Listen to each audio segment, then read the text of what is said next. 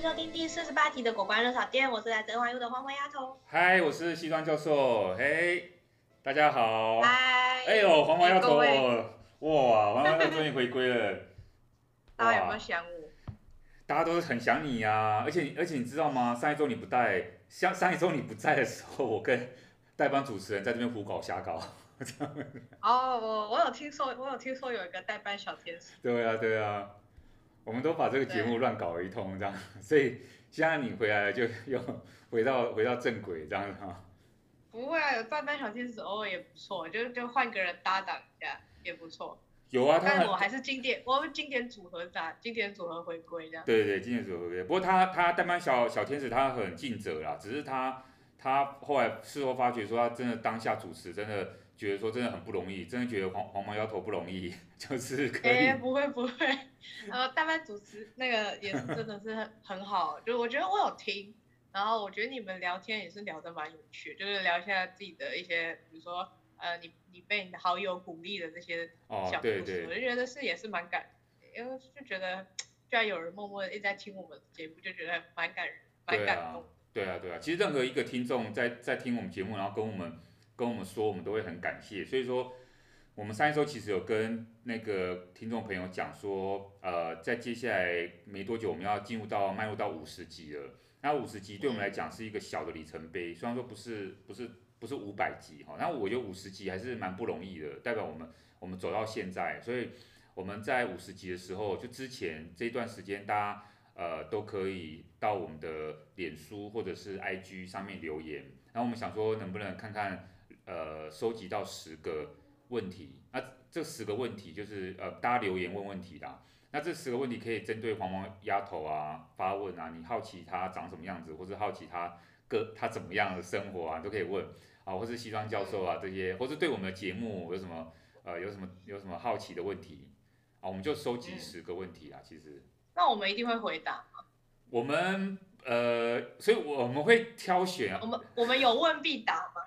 呃，好，应该我，呃，我是我是希望有问必答，但是我很怕有些问题很尴尴尬的话，不知道哎，我们会不会经过一些？例如说体重多重这种问题就不能。对啊，或者黄黄毛丫头的男朋友是谁？哦，这次就尴尬了，尴尬。哎，别别别别别，我我都我我永远单身。哎，你不要这样，不会啊，黄黄毛丫头其实很可爱，他只是他只是标准比较高，其实我个人是这样认为。哎，对，哎，对啊，对，他可能在美国想要寻找第二个什么类似主客博之类的，他是他就是要那种 高富帅哈，或是哦，很难哦。对啊，哎，最近最近很很多韩剧都流行那种高富帅，你是你是不是喜欢高富帅那种？还是不一定？没有，你没有。我小时候的时候告诉自己说，我长大的男朋友一定要就是条件跟我差不多，可是现在我会觉得什么意思？什么条件跟你差不多是什么意 思？可以描述一下。就是可能是。就可能聪明啊，然后学历好啊，oh, 然后可能工作、oh. 应该未来工作赚也蛮蛮多，然后可能嗯个性比较比较正向一点，比较正向一点，就相相处起来不会觉得他很阴沉，然后随时要怎么样，这样会觉得恐、oh. 之类的。可是我现在有一点稍稍改变我的择偶条件，就我觉得嘞，就是只要相处的聊得来，就是相处的愉快，其实他也不一定要真的是学历很高或者什么，就是。我觉得有时候有时候学历高的人不一定跟你聊得来，因为学历这个很难去评估，就是他要这他有一些不是就基本嘛，基本比如说大学毕业这样，对不对？就是因为你像要硕士了嘛，所以可说不定说不定大有些人大学毕业跟他他其实他很很好相处啊，这个我觉得那跟大有没有那个跟学历没有关系，那个好不好相处？对，对但是但是就就变成说呃可能哎我我觉得我觉得这样讲好奇怪，但是可能可能我。之前可能跟呃前前男友在一起的时候，就是他可能、oh. 他可能就是学历没有我高这样，然后其实其实在一起我自己不介意，但是我觉得我身边的人多多少少也是会说，呃，就是就是男生跟不知道这社会对男性的那种要求，可能就是觉得说要比女生好还是什么的，所以其实多多少少我朋友也是会跟我讲说，我觉得你们两个没有很配，或是就是可能久了在一起也会有问题之类的，oh. 就是。还还是会很多人会有比较希望说，可能你女生条件好的话，就要配一个跟你条件差不多的男生，否则你可能未来你也会觉得这个男的很无趣啊什么的，就是他们会觉得学历这件事情有时候虽然不是证明，但是可能比如说他有高学历，他可能比较有多的见识，嗯，对这个人生，就可能他有去体会，比如说他也有留学，或是他家也有有也有一些钱让他去体会世界，包包包这类的，所以我觉得其实我身边还是有蛮多朋友是没有很赞成女生去跟，呃，他跟他们条件差太多的男生在一起，尤其是女生比好男生好太多，对，但是我还在目前我还在思考这个。我等你遇到了，这就是就是你们两个最清楚了。其实你们两个最清楚到底适不适合。那那身高那些都没有，都就不一定啊。一百八什么那些就不用。胖胖胖瘦啊，胖瘦这些还是什么？嗯，但我觉得我会跟我哎这样好这样好 detail，但是我就觉得我会跟我前男友分手原因，其实有时候真的也是因为条件，不是因为我嫌弃他的条件，啊我嫌弃他就不会跟他在一起。通常是可能真的会随之而来发现有一个价值观不太一样，就比如说。哦啊、呃，我喜欢，我是一个，我自认为啦，自认为我很喜欢尝试新事物，而且我很爱冒险，就是，就是我是我是那种想要什么东西，我一定会去努力得到的类型。对。然后我会觉得这个世界很好玩，很宽广，我有我很多国家想去，很想要做很多的事情，尝试很多的兴趣，这样。可是我我的前男友就是他他就是那种他就是比较，他就留在台湾嘛，他就很安于他自己的，他就上班族，很安于他自己的一个空间，嗯、然后他就觉得说。我我其实不需要，反正我反正我学历就这样，我人生就这样，我也不需要特别去开拓什么新兴趣，每天都上班下班就好。对。这其实久而久之也会变成是都是我在讲我的话题，啊，久了就是可能真的也没什么话好。所以我觉得多多少少就是我也不知道，我不知道是跟这可能跟学历有相关性，但不是一个因果关系。对对对啊，所以没有，我现在就是说做一个示范，然后就是说像我们的听听众啊，哎，我玩的很低调，但他们大家就少问这一题，对对，这题就是。先给大家一个啦，我我会回答很详细，我是很愿意回答问题。对，不过我觉得，我觉得听众通常应该会对我们个人的这些会比较有兴趣，因为他们对可能国际国际新闻大家一定对那种八卦都很有兴趣。对啊，都这样啊，所以说我觉得听众比较可能会问这些。那像这些算不算尴尬问题呢？我们会我们会决选择性，我们会尽量都回答啦，因为我们因为我们刚开始嘛，我们想说尽量尽量满足听众的要求。对，我我觉得我刚刚的那个回答有点太 real。等下卡掉重来，在这段不能不能不能录进去。不会啦，不会啦，那个我觉得那个最真实啊，因为我我们我们本来就没我们不会演，我们没有要掩饰什么东西，所以我觉得应该还好，应应该是还好，对对对，所以。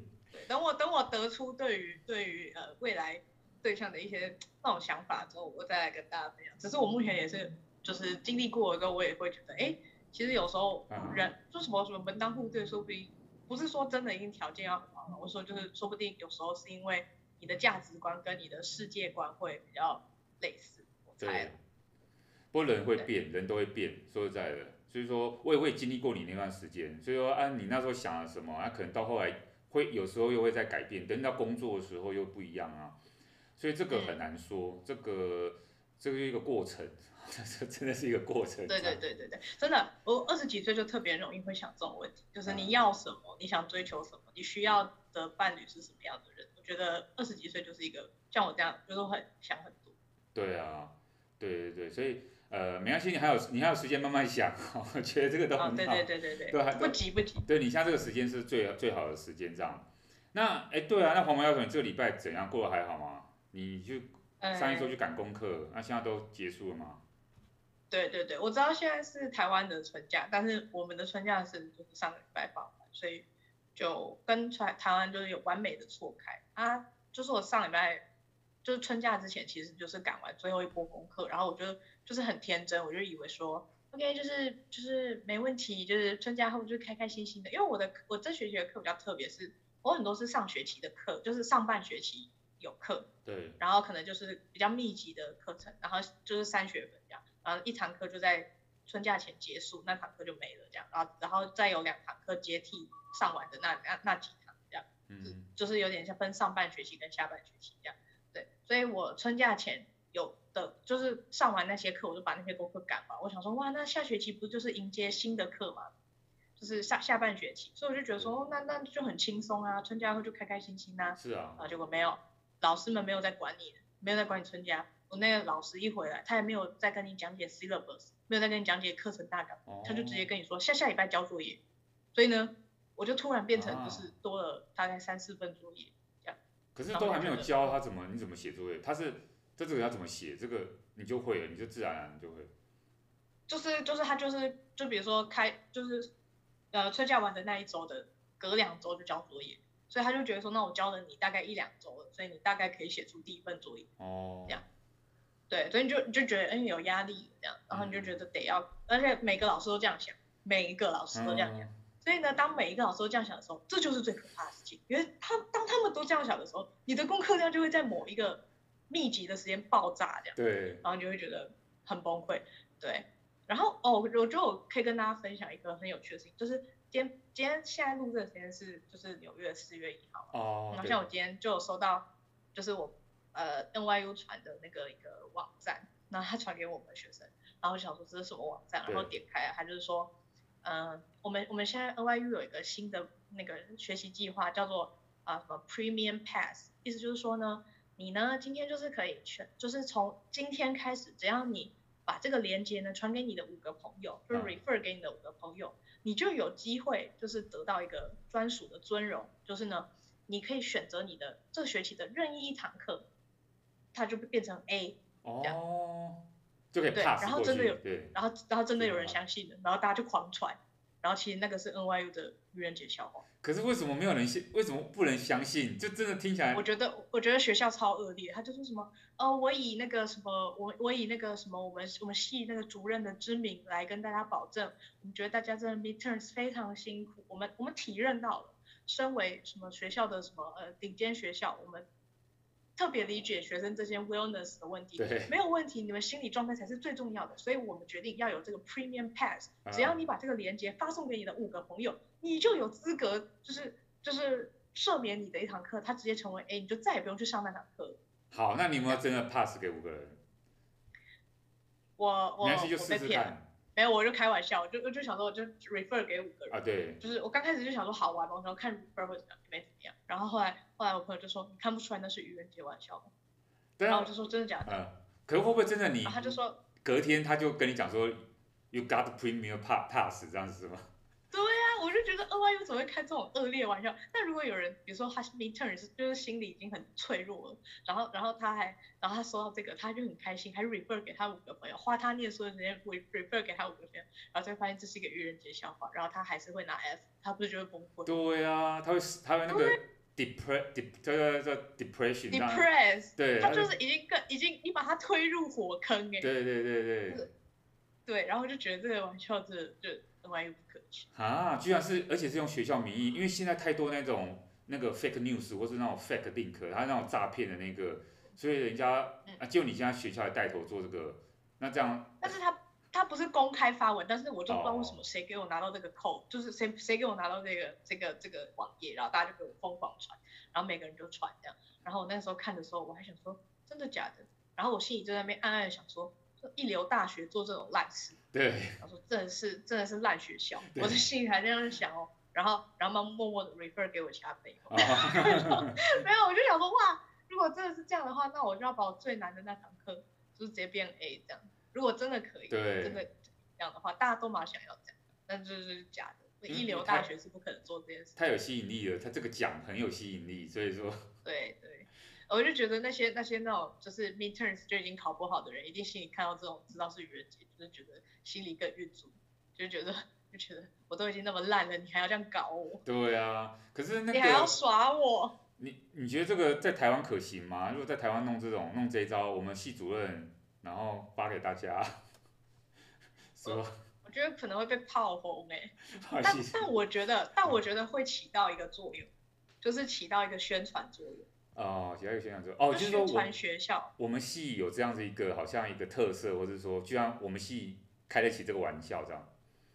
对对对，就就比如说，比如说好政治系就发给大家说，哎，那大家以后就可以抵掉某堂课哦，都不用选哦，嗯、那堂课一定 A 哦。对。那大家，那说不定真的有学生就傻傻的 refer 给他朋友说，哎，你看看，我只要传这个链接给你，我就可以拿这个 A 呆呆的这样。或是我们，或是我们学校校长有这个传统的话，就是就是，哎，或者说这一届校长啊，他哎他他他如果这样弄，哎，说不定大家会觉得成大是啊，不是，就我们学校是一个很很开放的那个很，就是很 creative 的学校。哎，对，哇。嗯，就是如果你每年真的都这样搞，你当然是如果平常，可是我觉得也要看学校的风格。你不觉得美国学校常常会有一种，就是大家对于这个美国学校会有一个特刻板印象吗？比如说，我觉得像 NYU 做这件事情就还可以原谅的原因，是因为 NYU 本来就给一种很 diversity 的感觉，对，就是很很就是很纽约嘛，很好笑很 funny 这样。可是如果想想看，Chicago，芝加哥大学，顶级学校，Penn，对不对？U Penn 做这种事，然后就觉得说什么意思？这什么学校？好笑吗？就就就觉得就觉得说这么这么这么就是比较 elegant 的那种学校，就这种怎么可以做这种事？这样就是我觉得可能不同学校做也会效果，哦也会效果不一样。符合你这个学校的人设，这样。哎，我我可以问你一下，你是什么星座的吗？我狮子。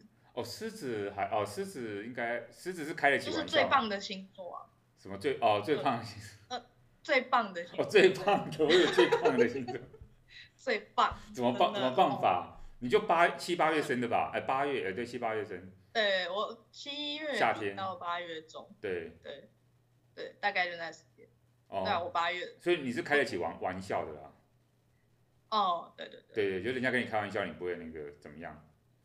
不会，我觉得就蛮好笑的。因为我昨天我昨天在在那个开车的时候啊，然后就跟你师母嘛，然后我们就在车上就听到广播，就在统计。啊，就是今天今年是呃今天是情人呃今天是那个愚人节，然后呢 几个排行榜里面最容易被惹惹怒的星座，它就最易惹怒的星座，嗯、就从第五名开始排，那我们就听到第四名都都没有我们的星座，因为我跟你师母同一个星座，然后都没有哎都没有都没有听到我们星座，想说对啊，因为我们就是好很好相处的星座啊，就是反正就很和善这样，然后第一名噔噔 就是我们的星座。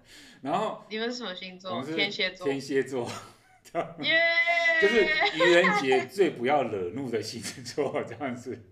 然后，可是我就在那边讲说，应该没有。一方面，我觉得说我呃，因为我我因为我我还有上升星座啊，我的上升可能是比较那个跟我现在这个星座，对对对，跟我现在这个是不一样。所以说我我自己认为说我自己有一些 range 是蛮大的。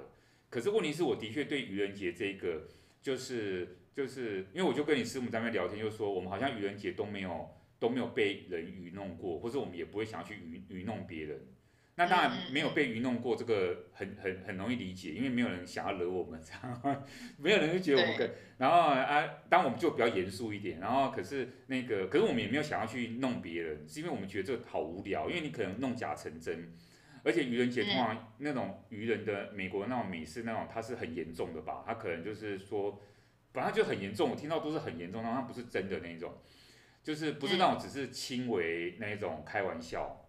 那我觉得这种这种你会让人家不知道，你真的让人家误以为真去做一个什么事情的时候，其实是很恐怖诶，你可能会造成一个很大的那个，所以我就觉得这种事情不应该乱做，就是就是因为你嘴巴只是跟人家讲一些好好笑的笑话就算了，可是你说像。像你这个可能还无伤大雅，可是如果你要有一些别的那些，嗯、不知道哎、欸，就是我我觉得好像我从来都没有想象到我要去愚弄别人什么。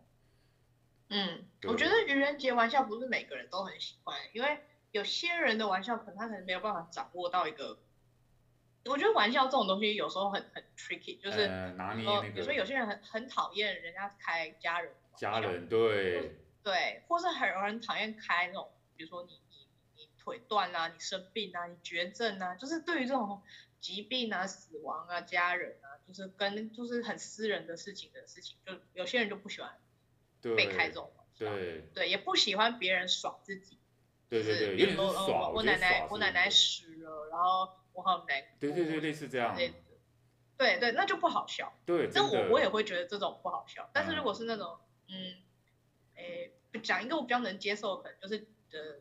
比如说朋友之间可能会有人假装发自己呃带婚戒，然后就说啊二十三岁就步入礼堂，对对对，什么之类的，这种我就觉得蛮好笑。哦、但就是如果你是说那种，比如说什么哦我我我我我可能我们家突然破产，我没有办法再继续念大学，好难过，这种我就很。对对对对，不要拿不幸当做是一个点。哎，对对对，我觉得这个标准可能就是不幸。那如果你说好笑的，比如说我我要去开痔疮痔疮手术，这种我就觉得还还行。痔疮对，就是对，就是哎我要开我要开痔疮手术，这种就还行。但是如果你说 哦什么我家人怎么了，所以我现在需要急需用钱，哦，那我就就觉得不太好。对对对，家人家人真的不行。这样这你会被人家打巴掌，对你这这 真的真的，我觉得拿普星开玩笑会容易，就是踩到有些人的道德线，对对，就会容易引发不舒服。所以啊，好，所以我们大家还是要注意一下，四月一号的时候不要玩笑开太过火，这样子。嗯嗯。对，那回到我们这一今天要跟大家分享的新闻哦，哎，头一个反而是哎，我们要讲一个比较呃跟幸福有关的东西哈。虽然说呃现在是美国愚人节这样哈，不过我们大家其实都希望说每个人在自己的国度啊，在自己的国家里面哈，都可以过得很幸福这样哈。所以最近有一个调查，我觉得很有趣，我就把它就是就是一两天前公布的，我就想说当做我们今天这一集的开场这样哈。这个新闻是什么呢？联合国呢，它有一个调查，它是调查什么呢？世界幸福指数。嗯。世界幸福指数这样子哈。那你觉得？你觉得？对，就是全世界排名啊呃，大家觉得说自己呃主观认为说自己幸福，它好像有一些客观的评量啊哈，但是也有一些主观的那一个，然后所以说。呃，就这样排序下来的。那你觉得台湾大概排第几名？你你有没有一个概念？我觉得台湾应该不会到太后面。不会太后面。我觉得台湾人太幸福。所以说是五十名之前嘛。嗯。五十名之前，那你觉得台湾在亚洲亚洲里面算是排名前面，还是呃中等，还是后面？如果跟其他国家比？前面。哎，是哦，你会这样想。哦，哎，我觉得，我觉得有可能也是反映我自己内心吧，因为我觉得我自己是个人，我现在很幸福，就是我我很满意我自己的生活，所以我虽然我不生活在台，我现在没有人在台湾，但是我觉得身为一个台湾人，我从小到大都过得蛮好，所以我觉得，对，我就觉得我应该幸福感让我评的话，我该评评个八九分吧，如果满分是十。哦，所以说如果盖洛普来问你，然后我联合国来问你的话，在台湾，你在台湾说你你的幸福指数是多少，你会给他在台湾这个蛮高分，就对。对，但我也有可能是离，就是你知道，就是离峰值，就是可能，然后大家普遍可能七十几分，啊，我可能就九十几分，对对，就是我的快乐值，所以我可能会比较有点跟大众不一样，但我觉得我我自己评，我自己觉得蛮开心。对，就你你你猜的蛮不错的哦，就是我觉得大部分台湾人好像都跟你有同样的感觉，因为台湾排名是全世界第二十六名，然后呢，亚洲亚洲是第一名，它的幸福指数是亚洲第一名哦。嗯它高过新加坡的第二十七名，所以它比新加坡多了一名。日本的五十四名，哇，日本人其实排在五十名之外，不意外哦。南南韩也不高哎，南韩五十九名而已。然后呢，菲律宾啊，菲律宾六十名，其实菲律宾也没有很高这样子哈。那排名世界最后的，要不要猜猜看？哦，这不好猜。排名世，你觉得世界最后一名，认为自己最不幸福的国家？最不幸福？呃，提示在中东地区。可以想象，哎，答对了，阿富汗，阿富汗，可怜，阿富汗真的是他们的。我我如果是阿富汗人，我心里想说，我为什么要被生在这里？对啊，就是。我觉得还不如就随便啊，随便这样子。但我想说，伊拉克，每一天，伊拉克也不好，就是这些有一些这些国家，伊拉克啊什么，或者是叙利亚这些，应该也没有好到哪去。那所以这份调查它是二零二二年的报告书，不过它主要的调查时间是二零二一年。所以二零二一年那段时间，其实去年我们大家其实都还是在那个怎么讲，呃，疫情的困扰当中啦，啊，所以说跟二零呃，所以反映起来，二零二一年呢，大家其实是呃，因为他这份报告有做一个统计，其实二零二一年大家幸福指数比二零二零年还高，还高了百分之二十五，平均来讲，全世界。所以整体来讲，其实世界上大部分国家好像虽然说在过去这一年是因为疫情的关系，不过大家还是觉得幸福啊，百分之二十五的成长这样子哈。那前几名呢？前几名的这个就全世界前几名的国家幸福指数最高的呢？呃，还是都是那些老牌的国家，就是就是前几年是哪一些国家？其实这几年就是这一次就是那一些国家，主要是以北欧国家为主。其中其中呢，第一名啊，你觉得第一名最幸福的国家可能是哪一个国家？哎、欸，完蛋，我我我我对于第一名的那个呃这个排行榜的那个印象还停留在不丹呢。不丹，呃，不丹好像没有很后面，对，不丹。对，我记得不丹好像不知道为什么哦，因为因为因为很多那种课本都会讲嘛，就说啊，你们都以为住在那种现代化国家很开心。不丹的人就是很珍惜自己所拥有的，所以我们要珍惜当下。就是我不知道是哪个老师这样跟我讲，反正就是我很记得，就是拿不丹当例子，然后希望我们不要太在意物质的世界，要多在意自己心灵的快乐。对，有这些世界上有这些国家，包括像是以前我在美国，人家是跟我讲说斯里兰卡，斯里兰卡曾经是幸福指数蛮高的，哦、但现在也不行，嗯嗯、因为前一阵子就我上礼拜看新闻，斯里兰卡在在大规模那种抗议，他们好像有一些经济上面的问题哈。不过是北欧国家，嗯、幸福指数最高的呢，其实是大部分都是北欧国家为主，第一名的呢，其实是我们呃最近有一些人在讨论的芬兰。芬兰，因为芬兰其实本来是本来是跟俄罗斯有一些有一些冲突嘛，哈啊，但是就是哎，结果现在芬兰它是幸福指数第一名，那第二名呢是大家也是蛮熟悉的一个国家叫丹麦，然后呢第三名是冰岛，接下来是瑞士、荷兰，其实都是大部分都是一些呃已开发或者开经济状况比较好的国家哈。所以看起来这个经济状况会跟你对于这个国家的幸福指数啊，或者这个国家幸福指数的表现，其实是有一些正相关的。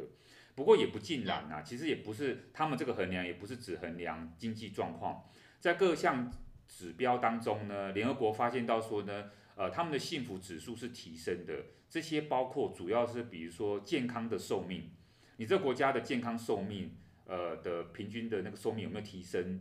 还有呢，国民的平均生产生产毛额，哈，这个就代表经济状况。另外一个，它叫做那个 social support in times of trouble，就是在危难时机的时候，社会支持，也就是社会福利的部分，有没有能够适时的介入，让人家感觉到说国家有在帮助你，好，就是社福这方面的支撑。那其实这些北欧国家想当然的，就是做的比较好，哈。还有就是说，呃，低贪腐跟高社会的信任度，这个也是。呃，在去年当中也是提升的，所以说，呃，一个国家到底有没有让人民感觉到贪腐的这个问题？诶，这个其实也跟呃所谓的政治品质啊、治理民主的这个品质有关系，这样子。那所以说，哇，这几个指数其实在过去当中都呃有大幅上升。那呃，另外还有呢，就是呃，联合国的报告里面发现到说有有一个特点。呃，有有三个有三个指标呢，它的上升上升幅度最大。那呃，这给我们做了一个参考啊，就是在过去这一年，二零二一年有三个指数呢上升，代表说大家对这个东西，呃呃，除了发现到说有改善之外，那这三个指标其实好像是让我们会对未来有个信心。什么意思呢？第一个就是善款的提升，就是做这个 charity，做这个善举善款。它的那个数量有提升。第二个是呢，帮助陌生的行为有增加。你愿不愿意多？你这个国家里面的环境有没有越多愿意帮助陌生人？诶，它这个指数是提升的，这样。那第三个是呢，做志工的数目有增加。所以说看起来，呃，反而虽然说过去这一年大家还是在疫情当中，可是呢，人好像更愿意互相帮助了。那这个更愿意互相帮助的东西会，会、产生一个正面效应，让大家觉得说自己反而是呃在困难的时候，可是却呃生活在一个更幸福的地方，知道？哎，有一个大家有这个样一个启启示吧？我不知道哈。哦，那我懂，就是就是可能会觉得说，哦，疫情让人家更珍惜当下。对。就是可能觉得说，哦，那我现在还活着，也许也许也许也许生命就是有一些价值，然后也觉得说。其实还有很多事情，也许疫情结束后，我想做，我我觉得我还有梦，我还有想要有希望活在这世界上，然后就觉得自己有力量之后，就有力量去帮助别人，然后又从帮助别人之中又得到对于自己支持的力量。而且很多人觉得说，并没有因为疫情，好像人变得更冷漠，他接受到更多的帮助的时候，嗯、那大家整体的那个幸福指数就会提升。所以我觉得这个算是一个好现象哈，联合国这样子一个调查。那我觉得说，希望我们说不定可以延续到今年，因为我们现在其实大家还是在呃现在这个疫情的这个困扰当中哦，哎，说不定今下一次明年公布的时候，看看我们的幸福指数会不会再增加这样。那回到这个这一周我们要另外跟大家分享的国际时事哈，国际政治呢，这个其实我今天我们最主要跟大家分享的哦，那这个呃这个东西呢，我觉得很有趣。好，但是跟我们国际政治有关。所以我想说，呃，刚好利用今天这个机会来跟大家来讨论哈，讨论什么呢？就是我们现在讲一下这个，我们还是其实它也是落在乌克兰跟俄罗斯的这个军事冲突上面哈。那怎么说呢？就是呃，俄罗斯呢，他在我们都知道说，他在今年二月二十二十四号的时候呢，对乌克兰发动战争。可是你知道吗？在发动战争以来呢，哈，我们都我们都其实都看到说，国际社会对俄罗斯进行了这个经济制裁。但是呢，呃，在这个制裁过程当中呢，其实不是只有俄罗斯它受到重创哦，西方国家其实也受到影响，包括我们呃生活上面所需要的开车啊，这个叫石油啊，然后发电啊，天然气啊，这个其实都缺乏啊。很多西方国家因为跟俄罗斯切断关系，所以它这东西缺物资缺乏之后，价格就上涨，导致于一连串的这个股市的恐慌这样子。好，所以我就想要从这个经济制裁这个东西来开始讲。那呃，我们发现到说很多西方国家，他觉得说为了正义啊，他就要承受这样制裁俄罗斯之后的经济成本的冲击，这好像变成是说一个必要的一个代价之一这样。那我发现到说，在最早一波的制裁行为这个制裁行动当中呢。美国跟西方国家，它的第一个动作是什么呢？它是将俄罗斯踢出一个叫做环球银行金融电信协会，哦，这个字很长，可是呢，它叫做呃 SWIFT，S W I F T，因为它是一个缩写，好，环环球银行金融电信协会，它是一个支付系统，呃，比如说如果像黄毛丫头也在国外啊，或是说呃有在台湾的听众啊，你如果有做那个国际汇款的经验的话。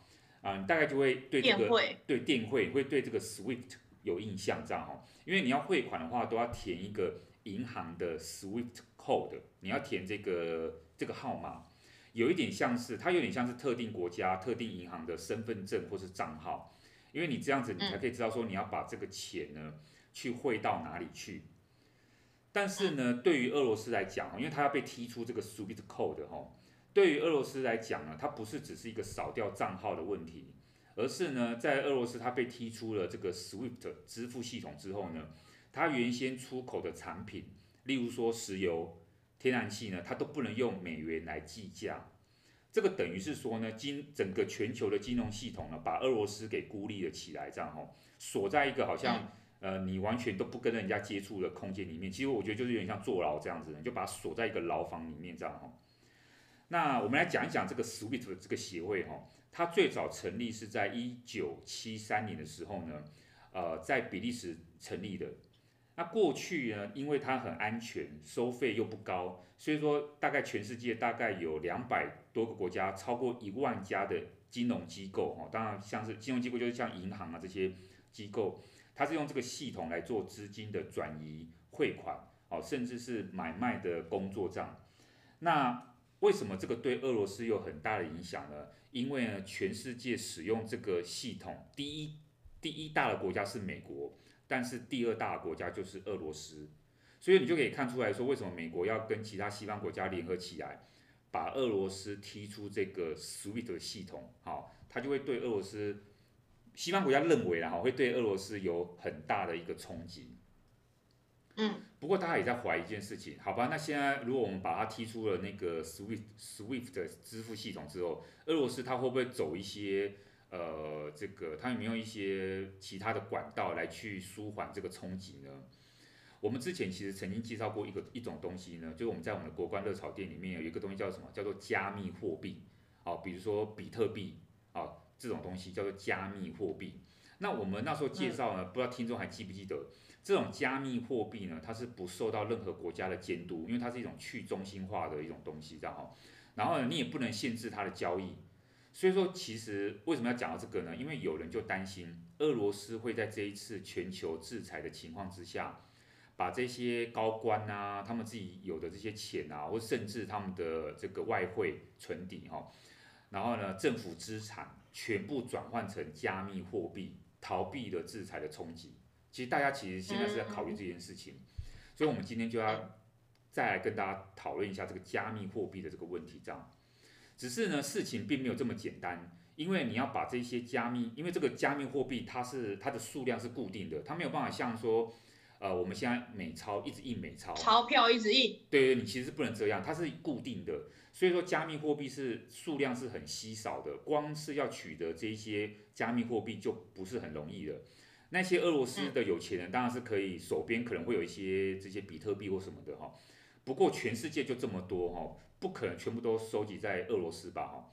好吧，就算你俄罗斯今天收集到了全世界大部分的加密货币，可是问题是你要怎么，你要这些加密货币，你你要把它转换成钱的话，你也要有买家愿意去承接这个东西。那你这么多加密货币，那个量太大了，一般的买家是没有这个能力可以去买这个东西的，所以这个其实还是有很大的风险哈。对于俄罗斯来讲，他没有办法那么轻易的把这个，就算他有加密货币，他也没有办法轻易的去转换这样。所以说呢，这个我们刚刚讲到说啊，还有另外一个问题哈，就是说因为加密货币它是一个去中心化的，而且呢它也是公开透明的，所以说所有的交易记录基本上是可以追查到的，只是说你没有办法追查到说。这个呃加密货币它背后真正的拥有者是谁？但是也不完全是啊，因为其实呃你只要透过一些压力哈，这些交易的平台，因为我们有一些交易的交易的平台，他们其实是有有在某种程度配合这一次的制裁这样哈，但是总归而言，基本上呃交易还是过程还是比较透明的，而且他们是透过虚拟钱包来支付的，你大概还是可以看得到那个资金的流向这样子。那所以说，我们刚刚提到说呢，美国其实已经看到了这个加密货币跟虚拟货币呢，在这一次战争当中的重要性。虽然说俄罗斯没有办法，如我们刚刚讲的，好像很容易的把加密货币转换成其他东西来去逃脱那个国际的制裁，可是美国他想到这件事情的时候，他也觉得说，不然万一下一次怎么办？万一这个战争结束之后，以后。呃，不要说俄罗斯啊，说不定中国哈、啊，他们会想说，哎，以后我们如果被制裁的话，我要不要用加密货币来去做一个逃避的时候？所以，那美国他就想到这件事情了，他就觉得说，他现在计划能，他要发行，他自己要发行一个东西叫做数位美元，哦，他要把美元变成数位化，这样，希望能够在未来的虚拟市场当中呢，可以有更大的影响力，因为他等于是有一个，等于是怎么讲，他自己直接投入到这个虚拟市场里面。然后呢，他又发行这个货币呢，他想要变成是一个类似在数位世界里面的强势货币这样。那他希望能够接下来呢，跟其他民主国家的加密货币来结盟。那到时候呢，看看说怎么样呢，能够可以跟全世界私人的区块，它叫做私人区块链的一个社群来做一个结合。然后呢，协防独裁政权以后能够利用资金。然后呢，利用虚拟平呃，利用这种虚拟平台的这种方式呢，来逃避呃全球的制裁，这样。所以美国方面已经开始在做这个事情，我觉得呃，这个真的是一个未来各国政府可以去思考的部分，就是不要只是去想要说我们现在现有这个货币，而是在虚拟世界里面，其实，可是这样讲其实也不好，因为本来虚拟世界它这个货币就是要去中心化，对不对？所以你今天如果说国家进去的话，我觉得。又好像那种国家的那种呃章，第二种法定钞票，对，对，又又深入到那个，因为它就是要去中心化，它就是不要有政府管控，它要个人，我们每个地每个人都是私有的一个拥有者，就可以当做中心哈。嗯，但是有一个好处是说呢，这一次我们发现到说呢，不是只有俄罗斯它它有可能利用这个虚拟货币，乌克兰也是哦，乌克兰这一次呢，呃，也因为这个加密货币的帮助。得到了不少好处，怎么样说呢？在这一次的这个呃乌俄战争爆发的第三天，好，其实爆发没多久，乌克兰的副总理兼苏呃兼这个他叫兼任啊兼任这个数位转型部的部长，他叫做费多罗夫，他就在他的推特上面发布了这个加密货币钱包的位置，他就把他的那个、嗯、那个钱包的那个 address 啊，就是他那个地址位置。好，然后呢，提供出来，因为呢，他要跟大家讲，我们接受比特币、以太币、狗狗币这些货币的捐赠。哦，哇，所以说没有想到几天之内呢，乌克兰政府就收到了大约十二万加密货币的捐赠，折合台币是多少钱？十二万加密货币不多，台币是十七亿美元，十七亿台币不是不是美元。哇，蛮多的，蛮多的诶，十七亿的台币。那其中包括著名的 NFT 啊，比如说这个 Crypto Punks 这些数位的这个东西，我们等下会来解释一下什么叫 NFT。那乌克兰自己呢，也拍卖了乌克兰国旗的 NFT 啊，它就是一个数位的艺术品，价值它拍卖这个乌克兰国旗的 NFT，因为这个是世界上唯一有的一个呃这个乌克兰国旗，它卖了多少钱？它卖了六百五十万美元。嗯，所以说那乌克兰拿这些钱干嘛呢？乌克兰政府就把这些呃，他其实没有全部了，它就把部分的加密货币换算成美元。去买了武器跟物资来去对抗俄对抗俄罗斯这样子，嗯，哎，那所以他天哪，哇，他居然有这一招哎，所以我觉得他们蛮聪明。他他在开战第三天，他们的数位部长就开始在想这件事情了。那我觉得他还蛮他还蛮机智。对对，真的，而且大家也很捧场，就是真的就捐献了这些货币这样哈，这个这些看起来很虚拟的这个东西这样，嗯。所以接下来我们要谈一个很有趣的一个东西。其实我我我对这个东西也很好奇，也不是一开始也不是那么了解。它叫做 NFT。NFT 呢，它的这个英它是从英文名字的缩写来啊，它叫做 Non-Fungible Token。Fungible 呢，Fungible 是 Fungible 是这种叫做呃英文叫做可取代的，可取代的。所以说中文 Non-Fungible 就是不可取代的。那 Token 是什么意思呢？Token 是 T-O-K-E-N。呃，是指代币，哦，你去汤姆熊啊，不是在弄个代币吗？哦，汤姆熊那个代币叫 token，所以说 NFT 就是 non-fungible token 的每一个字的第一个字的那个缩写，这样。那我们现在大部分的翻译是翻译成叫做非同质化货币，也就是属于加密货币的一种。那什么叫非同质化呢？就是说我今天一个 NFT，我没有办法去直接换另外一个 NFT，因为那个每一个 NFT 的价值都是不一样的。可是我今天如果、oh. 我今天如果用一块钱台币要跟别人换一块钱台币是可以的嘛？因为一块钱台币就等于一块钱台币。对。所以那就同质化的东西。哦，但我不能用，等于说我不能用台币换美金啊。呃，对，它就有点是非，嗯，其实其实台你就可以转换，其实你就变好，你就要看你是要用多少块的台币去换一块钱。台币去换美金。对对。那就跟汇率是一样的概念。对对。那所以说呢，这种非同质化的货币呢，基本上每一个代币，好，每一个 token 都代表一个独特的数位，它是可以，它是一个其实是它是有多种形式啊，因为它可以是一个数位资料，例如说是图片，例如说是音档，例如说是游戏，或是一一则贴文这样子。不过呢，这个 NFT 呢，它跟过去的数位档案不一样的是，因为过去的那些数位档案你是可以轻易的做复制、拷贝的动作。可是现在这种数位创作的作品呢，它是兼具所谓的所有权的证明，而且必须透过比特币或是以太币这种虚拟货币来交易，这样子哦，它是有每一个都是有独特性的这样。那乌克兰政府呢，最近就在上期就上礼拜五哈，三月二十五号的时候呢，开始拍卖了一系列，它叫做原历史战争博物馆的 NFT。那这个是什么东西呢？这个它其实卖了不少钱，现在已经大概拍卖取得了六千五百万美元哦，六千五百万美元哦。然后他就拿这些钱去购买了防弹防弹背心、头盔、粮食、药品啊这些物资等等之类的哦。嗯，这个东西有什么有趣的呢？因为呢，它这个原历史战争博物馆这个东西呢，它就是记录了一系列的数位图像，里面就是包括战他们那个乌克兰战战机的剪影。还有新闻报道的截图、卡通风格的爆炸图像，这些每一个 NFT 都是独一无二的。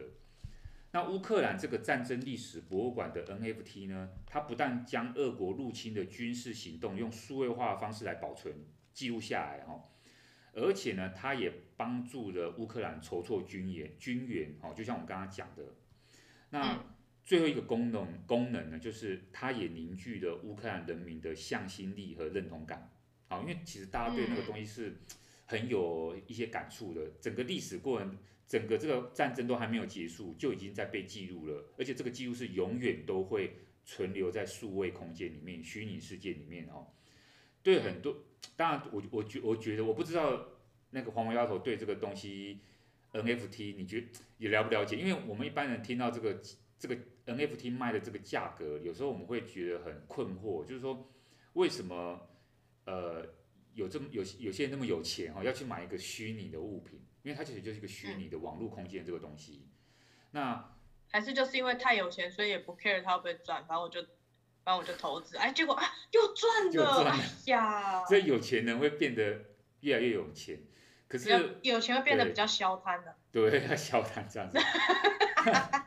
那我就问你呢，我觉得就我就问你，你如果有钱，你会不会去花大笔的钞票去买这样子一个，它不是你可以摸得到的东西？啊、我钱我钱那么多，我花在哪里都随便。我钱那么多，我全部那个那竹科那些几个电子厂全部都买一轮，哪一个涨哪个跌，反正我没差，就当好玩。哎，台积电又涨了，哎，又赚钱了。可是那你你买这个，被动收入对，你买这个 NFT 要干嘛？你买要你要放财富自由啊？哦，只要财富自由的。哦、好。你知道我要放哪里？对啊，储存在云端吧，就是看不到的一个地方。其实你看，其实你可以给别人看啊，就是你云端的朋友看，对不对？就你虚拟世界的朋友看，知道？虚拟朋友。虚拟朋友，对，呃，不是你的那个虚拟朋友，也不是真的虚拟，他他其实还是有这个人，但就你应该有很多网友吧，或者你一些呃，不见得你现实生活常常见面的人，比如你你现在在 po 脸书，其实脸书很多人你应该也没有见到真实见到，因为他就是你的脸友。有时候会忘记他是谁。哦，就就是就是就是你就想说，哎，这人是谁啊？对，就哎，他怎么发文啊？然后你，然后你后来才发现啊，你可能以前很很久很久很久很久以前，可能他他参加一场活动，然后因为什么原因各种原因就加，但其实根本不熟。但是你看啊，你在脸书上面是不是还是会想要 po 一些东西，让人家知道说，有点像也不。我觉得有些人就是想要炫耀啦，炫耀自己又怎么样怎么样啊，又哦，我又成，又当上 CEO，对啊，吃了什么美食、哦、啊，又到了什么样啊、呃、米其林星的餐厅，或者结我结婚的，娶个大美女。对对对，然后那个那个叫什么？他的有多气派啊？他的那个整个排场。我新买的房子，独栋的。对对对，类似这样哦。其实你就会想要去那个。那我觉得 NFT 有一点异曲同工之妙，因为 NFT 的价值它其实可以说是见仁见智。这个有点像是刚刚红毛教授讲的，他就有点像投资台积电、投资股票。很多上市公司哈，其实我们知道股票的运作的模式，就知道很多上市公司它实际上的价值，不见得比那个股价、股票的价值还来得高，或者说还来得低啊，不一定。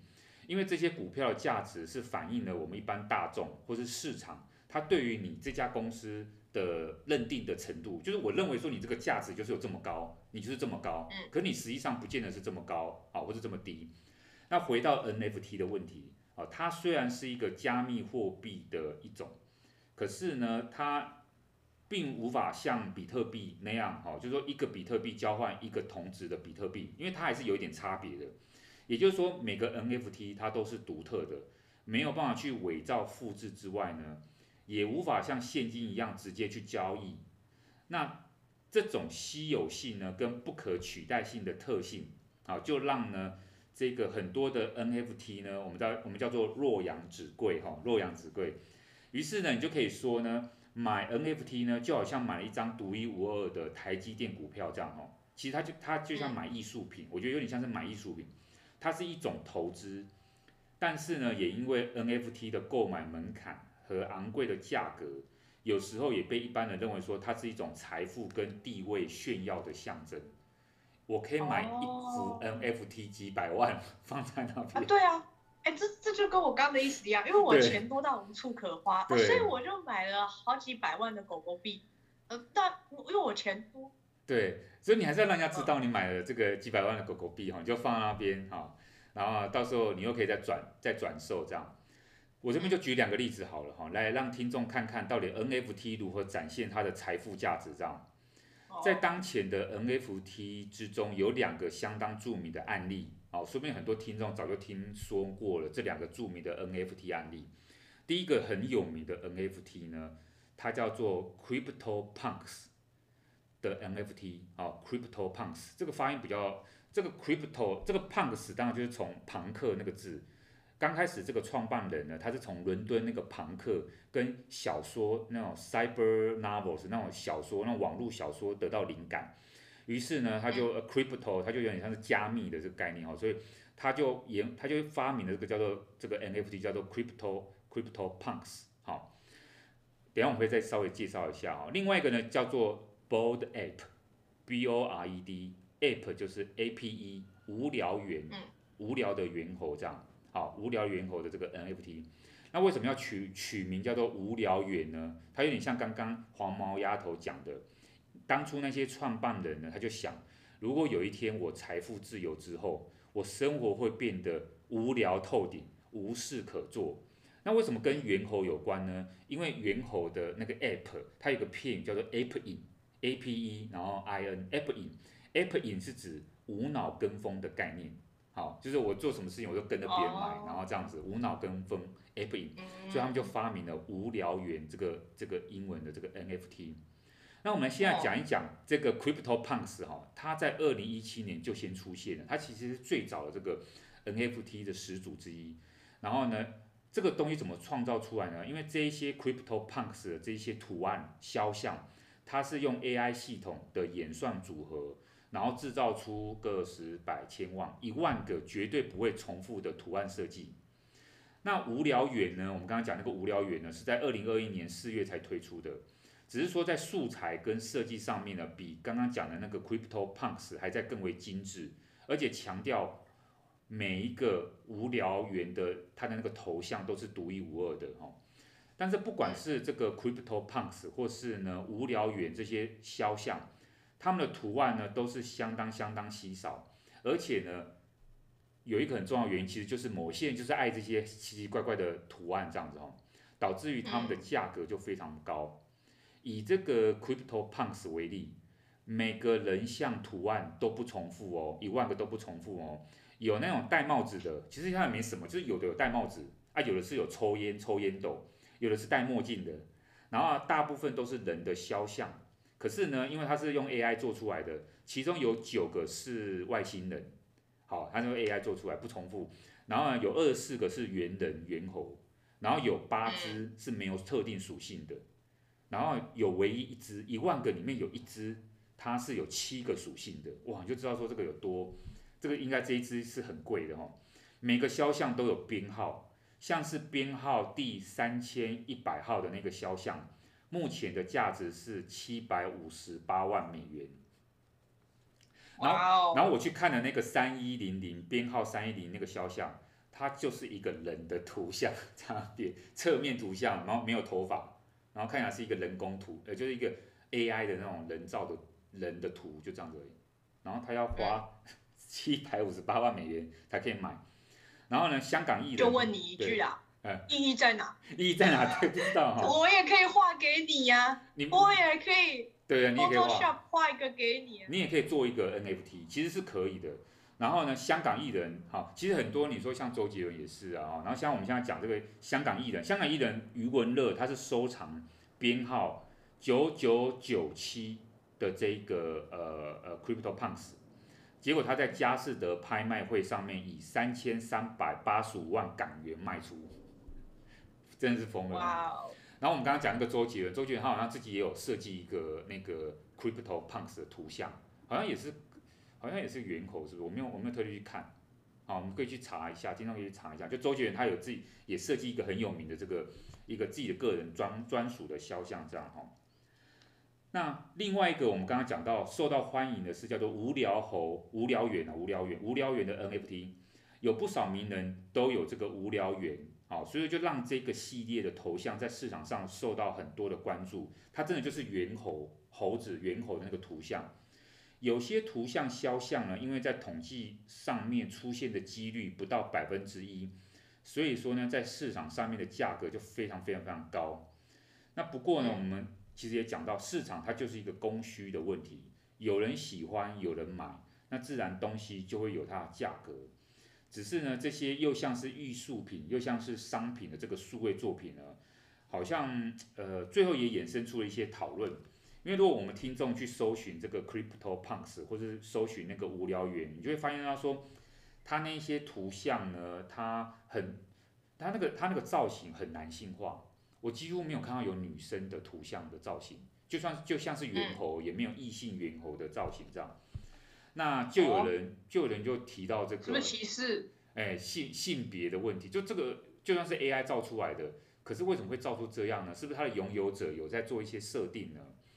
那另外呢，你会发现到说呢，呃，Crypto Punks 或是这些无聊猿这些 NFT 呢，有钱去买这些昂贵头像的人呢，都是白人居多，白人居多，嗯，而且都是男性居多。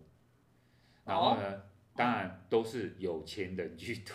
哦，这是废话哦。有钱的白人男性听起来是一个很不安、很不 OK 的组。对，因为他就是有贫富差距问题，有种族的问题，还有我们刚刚讲的性别争议的问题，这样哈。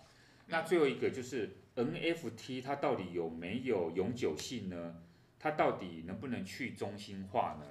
因为回到这次的俄乌战争哈，乌俄战争呢，其实在这次的过程当中，西方国家有要求一些这个呃加密货币的平台，他们能够去禁止，只要你那个来源是俄罗斯有钱人高官拥有的账号，能够去封锁它，就是不要让他去卖这些 NFT 的东西。一开始有一些交易平台他们是拒绝的，那呃可是后来还是受到国际上面压力，所以说有一些交易平台就好像有稍微做一些让步这样子，他就暂时封锁了这一些由呃俄罗斯富豪所拥有的这些账号钱包，暂时封锁。可是就一个问题啊，那到底这个暂时封锁，它就牵涉到第一个是刚刚我们讲的那个这些加密货币本来就要去中心化。结果你那个交易平台居然又变成是一个新的邪恶中心，会不会会不会变这样？那另外一个就是说，哇，如果我的账号可以被封锁的话，那我这些东西不是有一天一样的问题吗？我会在云端消失，可是这就又违背了这些呃呃加密货币当初想要的这个东西，就是说他们希望在虚拟世界是永远可以保存的。所以说，其实有很多接下来衍生的问题哦。那 NFT。之后会怎么样发展？其实大家都不知道，因为我们现在看到的是它洛阳纸贵，它真的非常贵，能够拥有它真的是代表一个财富的象征，或是很酷。好，你会有一个源头，然后在你的 FB 上面，哇，人家就知道说这是 NFT 做出来的，因为不会有一模一样的东西。那我不知道能不能复制，基本上是不能复制啊。但是如果我要拷贝，拷贝很像呢，呃，你就可以秀出那个认证，所以基本上它是不能拷贝啊。啊，不管是山寨版啊怎么样，你就是没有没有用这样。所以说，可是它它到底还可以被大家支持多久？大家可以热爱这个东西多久？然后呢，它这个价格还会继续往上升吗？如果你把它当做一种投资的话呢，呃，它是不是真的是一个绩优股？诶，我我们其实都不知道哈。所以今天大概就是这个以上这些故事，就是要跟大家来分享。嗯。有，我觉得这个 NFT 让我长知识。我、欸、你是年轻人呢，你，不是你是年轻人。我我，我，我每次看到什么呃 NFT 呀、啊，加密代币呀，呃那种，我就会觉得哦，呃有点乱。就像股股票股价，我都还没有，我都还没有摸熟这些什么股市行情，我就又多了一个新的要去研究的东西，我就觉得好难哦。就是对，因为因为我是一个不太不太懂理财的人。所以我每次听到这种，我就觉得，哦，天哪，又是一个新的概念，又是一个新的市场。就像我这种人，就是只会把钱存到定存，存到银行里，我不会做其他事情。所以就觉得，哦，顶多买一张台积电股票。除此之外，我就不知道我还能做什么样的投资。但你会不会听完我们这个故事，你会觉得说，以后说不定你根本都不用再去投资股票，你应该，你像这个世代，应该你毕业之后，你要赚钱去投资我们刚刚那个讲那个加密货币。因为我觉得那种东西很。该怎么讲？对我来说很虚无主义，嗯、就是该怎么讲？就是我觉得那些东西都是建立在人的贪婪上，就是就你很无聊，你很无趣，太闲了，对。然后呢，你闲闲没事干，太太多钱，你才会去想到弄些。但是你说真的，平民百姓像我们这些平民百姓，你就是好好的过好我们的生活，就每天都觉得很幸福，根本就不会喜欢，应该说不会想要把辞职上拥有的金钱去做这些投资。就是我不会想着要去做大梦，而且我觉得有钱人的思维通常都不是我想要赚很多钱、赚更多钱，而是因为我很无聊，我要找乐子。嗯。然后他们，可是他们却可以，因为他们拥有大笔的金钱，然后去做一些无谓的投资，可是就意外收获更多的财富。对。然后贫富差距又拉开，可是我们就因为我们胆小，也不是胆小，就是我们就是没那么多资本，我们不敢赌这么大。然后通常就是风险，就是你知道，就是。才会得到财富嘛，富贵险中求，啊，我们就更不可能富贵险中求，啊，所以我就觉得这这就只是贫富差距的其中一个恶性的根源。所以作为一个我深知自己为平民百姓的角色呢，我觉得我应该是不太会去投资这种东西，就算我有钱。你比较比较，你比较理财上面比较保守一点，你要理财保守。对对，而且我会觉得说，我我有那么多钱，如果我自己也花不完，就就像刚刚那个幸福报告指数那个一样，就是为什么我不去做一些慈善？嗯嗯。为什么我不去帮助其他人？为什么我要把这些多余的金钱拿去满足我个人无聊的私欲？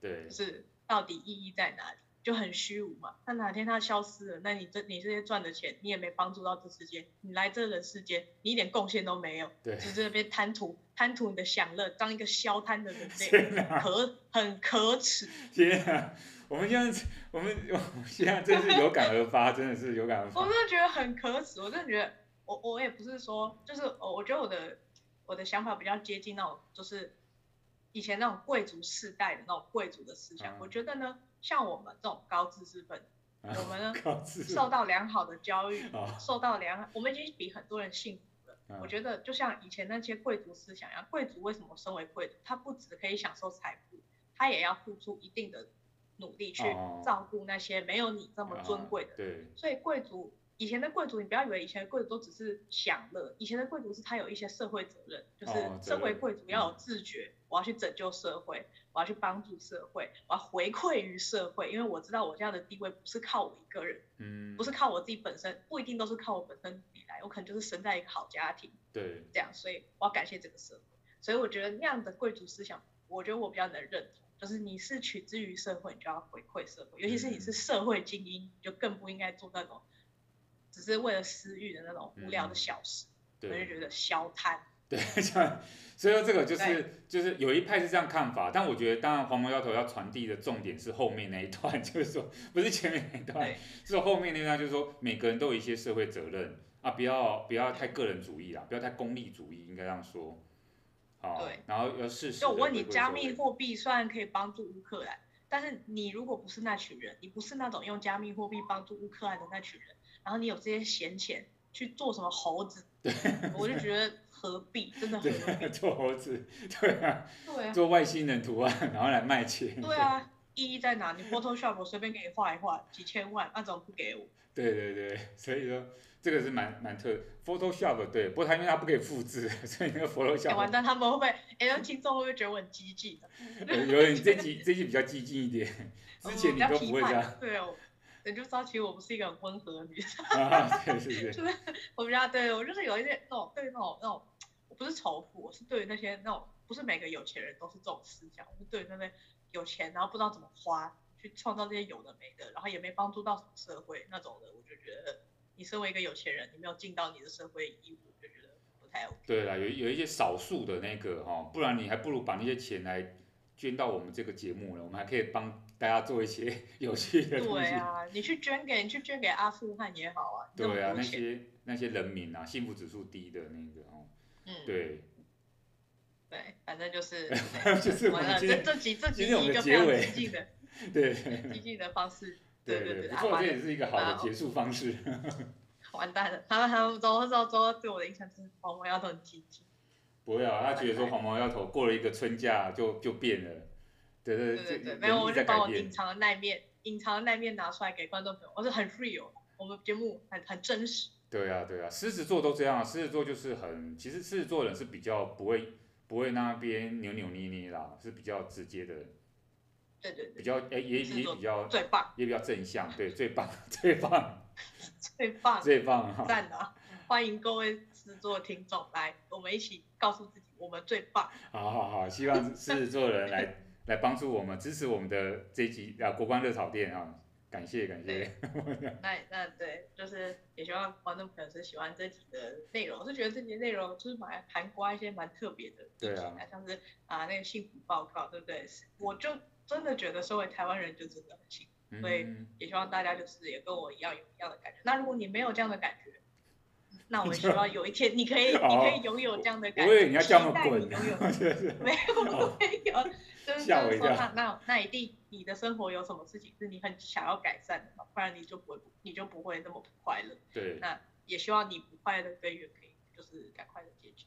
然后嗯，关于 NFT 这件事情，我就觉得就是每个人都有各自的看法。啊，我的看法就是我觉得有些那种有钱人的事情，就是他们有有些即兴创作出来的那些东西，我就觉得有时候，嗯，有些时候对社会是有用处，像是对乌克兰啊，像捐款啊这些事情，我觉得是非常好的。但是也有可能产，就像老师说的嘛，会产生另一种，真的会去中心化吗？真的能够达到他原本初衷的那些概念吗？这还是有待商榷。对，那也是希望观众朋友喜欢这一集的内容。那，诶，之后五十集的内容也希望是可以听到一些观众朋友们对我们的有趣的问题。对啊，大家多回忆一下。对，我们对我们的观，我们的听众应该都是真实存在吧？对对对，很 real，他们应该也很 real。对啊，给大家出个声吧。嗯，对。对啊，希望就是大家可以给个问题，然后我也会很真实的回答。对，他可以问一些私人的，我们会挑选一些可以回答的回答。对对对对，辅导级的，哎，不对，应该是就是说不是不要限制级的，对。对对对对，就是就是嗯，跟大家普遍合影。普通级的，普通级，对。对对对对对，普罗大众都可以接受的尺度，好不好？对，好，那这集第四十八节国外热炒店差不多到这边告一段落喽，那就祝当祝祝祝祝我们的听众，就是。可以开开心心，然后希望你们的幸福指数也都跟我一样高。对 对，然后我跟老师呢就在这边呢，先跟大家说拜拜喽，拜拜。拜拜。